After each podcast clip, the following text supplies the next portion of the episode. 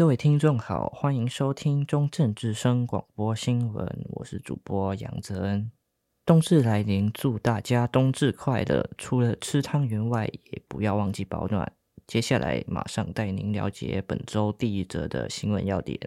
在一百一十二年十二月十日下午，台北劳动部职聘中心前聚集许多移民工及民众，高声呼喊“政府承担，中介滚蛋”。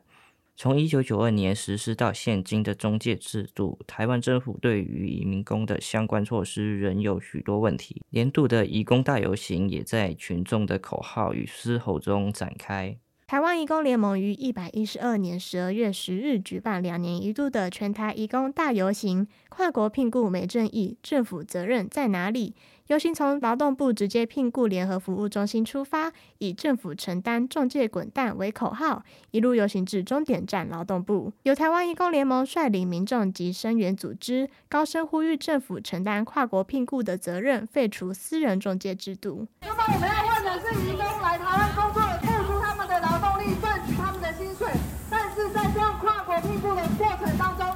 他们就要付出非常高昂的中介费用。政府迟迟的不肯面对他的责任，把所有引进的流程都交给私人的中介处来处理。移工的跨国劳动撑起了台湾许多产业的经济发展，但移工不仅是劳动力，也是人。现今却因市场机制与社会结构的不平衡、不正义，导致劳动者与雇主权益受损。参与游行的台湾民众陈小姐表示，想要透过游行机会，一起为移工族群发声。我我我为他们感到很难过，而且他们求助的管道很少，而且在远在家乡的地方，就是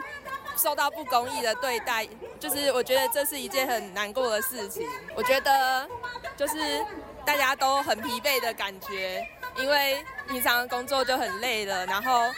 假日要要又要为自己的正义发声，然后我觉得应该要有更多更有力气的人来参与这个活动，大家一起站出来这样子。若政府持续放任市场失灵情况发生，同时也未重视移工在台需求及基本人权，在国际抢工及台湾缺工日益严重的情势下，后果将由政府及全民一同承担。记者赖冠霖综合报道。接下来带您了解亚斯伯格。亚斯伯格在自闭症障碍光谱中，多半在社交上展现出自闭倾向，而无语言发展迟缓现象。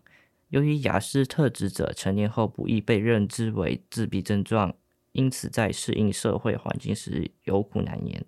在我国被称作亚斯伯格症的广泛性发展障碍为自闭症光谱中的一环。拥有亚斯特质的人在智能发展上并无明显障碍，却具备类似自闭症所展现出的社交困难或特殊行为模式特征。亚斯特质者长大成人后，在认知功能、生活、工作及社交表现上皆较为社会化，不易被发觉，无法在第一时间被他人理解。精神专科医师马大元指出，雅斯特质主要显示出的社交问题分为人际互动上、语言沟通上、特殊行为上三大方面。例如，个性固执、选择性专注、感官异常或重复性的兴趣及行为模式等。他提到，雅斯人皆有机会透过语言治疗、职能治疗等修整雅斯特质的棱角。还是强调说，不要特别去标签化。然后这些短板补上来之后，再加上如果可以发掘雅思很厉害的天赋，他就会成为人群中的佼佼者。成人雅思相对于年轻雅思族群不易被发掘，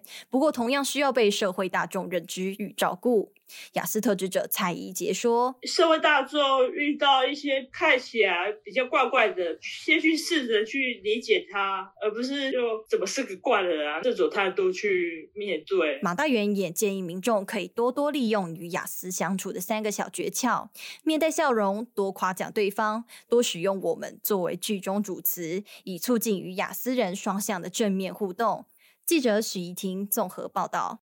国立中正大学校内教学区饮食机能不足，引起学生与网络匿名论坛讨论。根据总务处民生服务委员会网络资料，教学区仅有十五间餐饮提供处与三间便利商店，且多数集中在活动中心与共同教室大楼。多数教学大楼内皆无提供饮食，学生需至其他大楼才可购买到餐饮。国立中正大学校内饮食机能不足，引出学生在网络匿名论坛热烈讨论。根据民生服务委员会统计，教学区内只有十五间餐饮提供处与三间便利商店，且多数集中在活动中心与共同教室大楼。管理学院企业管理学系学生王真言表示，自己时常遇到课程紧凑的情况，即使有脚踏车作为代步工具，还是会选择在一整天的课程开始前买好午餐。那如果是连堂的话，我可能在早上上课时之前就会先去买好，可能比较像面包那种，就是可以放的东西，直接当午餐这样。因为中间就真的就没有时间买，然后可能一点下课也很很学餐啊那些也很多人在排队，那这样会来不及。社会科学院心理学系学生郑浩源表示，校内餐饮选择少，即使社科院周遭饮食提供处多，如果课堂较不紧凑时，主要还是会到校外觅食，因为选择较多。对于校内饮食不足之问题，气管系王同学也表示，希望能在各学院增设轻食贩售点，对学生而言较快速方便。中正大学总务处副总务长杨泽优表示，校内能提供餐饮的位置有限，如果要设置，需考虑消防安全与各学院的讨论。更重要的是，学生用餐习惯多半在校外。针对未来是否在校内增设其他餐饮提供处，他表示仍然有待讨论。未来该如何提升校内饮食机能，是校方与学生需共同面对的一大课题。中正之声记者张令仪，中正大学报道。今年的圣诞心愿卡公益活动，让五百位弱势孩童写下圣诞节心愿，在各界民众认领后，由主办单位统一将礼物赠送给小朋友。心愿卡内容涵盖了家庭必需品、学习用具和小朋友喜欢的礼物，让小朋友能体验不一样的圣诞节。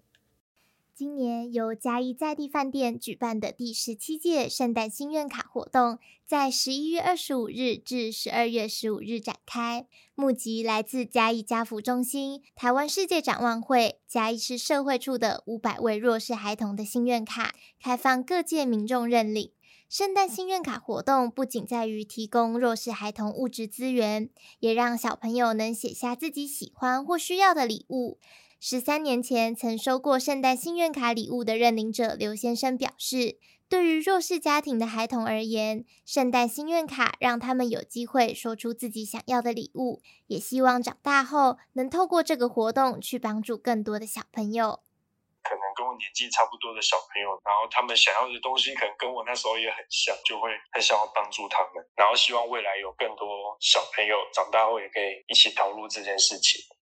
圣诞心愿卡在弱势孩童的成长过程中有着社会关怀的意义，借由跟民众交流，让孩童了解金钱的概念，也知道这些圣诞礼物其实来自于社会的善心人士。